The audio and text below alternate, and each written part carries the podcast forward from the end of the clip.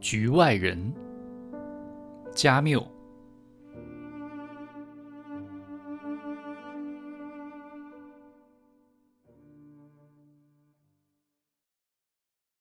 醒来的时候，我明白了为什么我向老板请那两天假时，他看起来那么不满。今天是礼拜六，我当时可以说是忘了这回事，但起床的时候突然想了起来。老板自然是早就想到了，加上礼拜天，我就等于有了四天假期，而这是不可能让他高兴的。但另一方面，是他们决定昨天安葬妈妈，而不是今天，这不是我的错。另一方面，无论如何，礼拜六和礼拜天总还是我的。当然，这并不妨碍我理解老板的心情。起床的时候很痛苦，昨天一天把我累坏了。刮脸的时候，我一直在想今天做什么。最后，我决定去游泳。我坐电车去海滨浴场，一到那儿。我就一头扎进水里，那里有很多年轻人。我在水里看见玛丽·卡尔多纳，我以前办公室的打字员。那时候我很想把她搞到手，她也想要我，我觉得。但是她很快就离职了，我们没来得及勾搭。我帮她爬上一个游泳圈。在做这个动作的时候，我的手轻轻掠过她的乳房。她趴在游泳圈上，我还在水里。她朝我转过身来，头发遮住了眼睛。她笑了。我也爬上游泳圈，紧挨着她。天气很好，我像开玩笑一样把头后仰，枕在她肚子上。她没说什么，我就这样待着。整个天空尽收我眼底，天空是蓝色的，泛着金光。我感到玛丽的肚子在我脖子底下轻轻起伏。我们半睡半醒的在游泳圈上待了很久。太阳变得太强烈的时候，他下了水，我也跟着他下了水。我追上他，伸手抱住他的腰，一起游了起来。他一直在笑。在岸上晒干的时候，他对我说：“我晒得比您还黑。”我问他晚上想不想去看电影，他还是笑，说他想看一部费南戴尔演的电影。穿好衣服后，他看我系了一条黑领带，非常惊讶，于是问我是不是在带笑。我跟他说：“妈妈死了。”他想知道是什么时候，我说昨天。他吓得后退了一小步，但没有说什么。我想说这不是我的错，但我没说出口，因为我想起来我已经跟老板说过了。这么说毫无意义。不管怎么样，人总是有那么点过错的。晚上，玛丽把什么都忘了。电影有的地方还挺滑稽，不过真的很蠢。他的腿挨着我的腿，我抚摸他的乳房。电影快结束的时候，我吻了他，但吻得很笨拙。出了电影院，他跟我回到我的住处。我醒来的时候，玛丽已经走了。他跟我说过，他要到他姑妈家去。我想起今天是礼拜天，这让我很郁闷。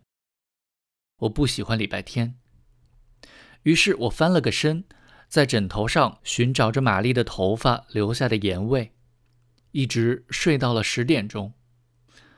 我躺着一根接一根的抽烟，一直到中午。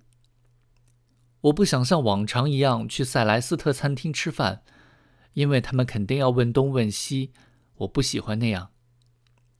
我煮了几个鸡蛋，就着盘子吃了，没吃面包，因为家里没有了，我也不愿下楼去买。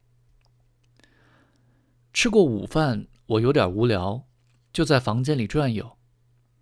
妈妈在的时候，这套房子还挺合适。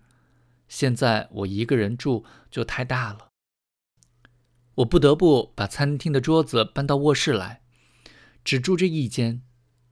屋子里有几把椅子，中间的草垫已经有些塌陷，一个镜子有些发黄的衣柜，一张梳妆台，还有一张铜床。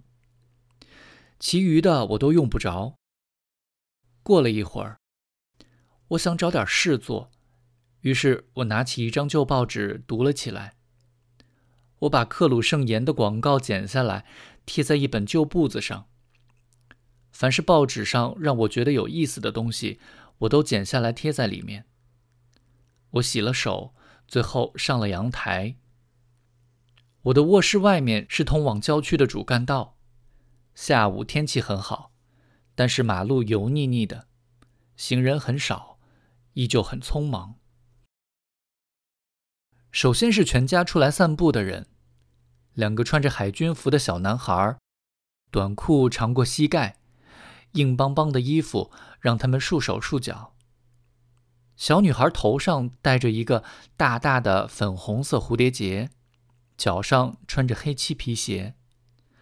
他们后面跟着一位身材高大的母亲，穿着栗色的丝质连衣裙。父亲是个矮个子男人。很瘦弱，我感觉在哪儿见过。他头戴一顶扁平窄边草帽，扎着蝴蝶领结，手上拿着一根手杖。看到他和他妻子在一起，我明白了为什么这一代的人都说他气质优雅。过了一会儿，来了一群郊区年轻人，头发油光发亮，戴着红色领带。西服收腰收得很紧，衣带上绣着花，蹬着一双方头皮鞋。我想他们是去城里看电影的，所以出发的这么早，还一边赶电车一边高声说笑。他们过去之后，路上渐渐就没有人了。我想各处的表演都已开始，街上只剩下一些店主和一些猫。从街道两旁的榕树上空望去，天空清澈，但并不亮堂。在对面人行道上，卖烟的搬出一把椅子放在门前，他倒坐在椅子上，两只胳膊放在椅背上。刚才还挤满了人的电车，突然就空了。烟贩边上那家叫皮埃罗家的小咖啡馆里也空无一人，伙计。正在扫地，这真是个礼拜天。我也把椅子倒转过来，像那个烟贩那样放着，我觉得这样更舒服。我抽了两支烟，进屋拿了一块巧克力，回到窗边吃了起来。很快天阴了，我以为夏天的暴雨就要来了，可是天又渐渐放晴。不过。刚才飘过的像是要下雨的乌云，把街道变得更加阴暗了。我待在那儿看着天空，看了很久。五点钟，电车伴随着嘈杂声开了过来，车里挤满了从郊外体育场看比赛回来的人，他们有的站在踏板上，有的扶着栏杆。后面跟着的几辆电车里面是运动员。我是从他们的小手提箱认出来的，他们声嘶力竭地呼喊着，唱着歌，歌颂着他们的俱乐部将永垂不朽。好几个人跟我打招呼，其中有一个甚至对我喊：“我们赢了。”我点点头，大声说：“是的。”从这时候起，小汽车开始多了起来。天有点暗了，屋顶上空，天空一片绯红，黄昏将近。街道上也热闹起来，散步的人渐渐往回走了。我在人群中又认出了那位气质优雅的先生。孩子们在哭，赖在后面要大人拖着走。几乎是同时，这个街区的各家电影院也把观众抛向街头。他们之中，有些年轻人的手势动作比平时更果决。我想，他们刚才一定是看了一部冒险片。从城里电影院回来的人们到的稍微晚些，他们看上去更庄重一些。他们还在笑，但不时也会表现出疲惫和游离。他们待在街上，在对面的人行道上走来走去。街区里的年轻姑娘没戴帽子或头巾，露出头发，挽着胳膊在街上走。小伙子们设法和他们迎面撞上，说几句玩笑话。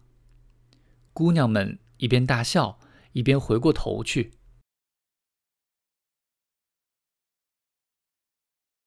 我认识他们中的好几个，他们向我打招呼。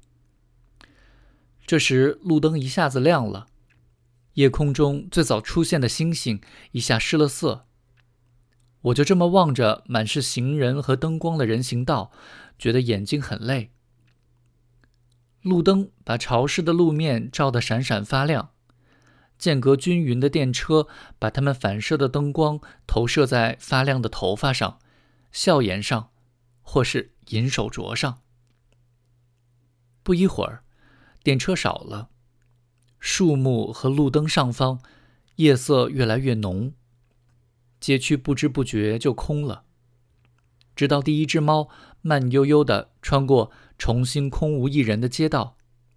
我想，该吃晚饭了。长时间趴在椅背上，我的脖子有点疼。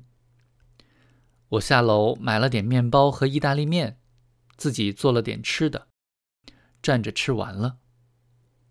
我想在窗前抽一支烟。但是空气凉了，我有点冷。我关上窗，回来的时候，在镜子里看见桌子一角上摆着酒精灯和几块面包。我想，礼拜天总是这么令人颓丧的。现在妈妈已经下葬了，我又要上班了。总之，没有任何变化。